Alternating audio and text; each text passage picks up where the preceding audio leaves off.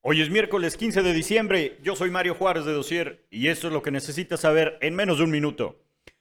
Ayer la Suprema Corte dio un revés al acuerdo que presentó el presidente.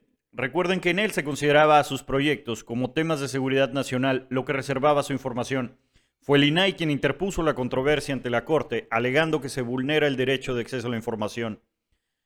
La tarde de ayer se registró el derrumbe del techo de la Plaza Otay en Tijuana. Este hecho dejó al menos un muerto y cinco heridos. Hasta el momento se desconocen las causas del incidente. La encuesta nacional de bienestar 2021 realizada por el INEGI informó que el nivel de bienestar de las familias mexicanas se ubicó en 8.4 puntos con un tope de 10. Las entidades con mayor bienestar reportado son Nuevo León y Colima, mientras que Ciudad de México y Puebla son los estados con el nivel más bajo. Nos vemos mañana.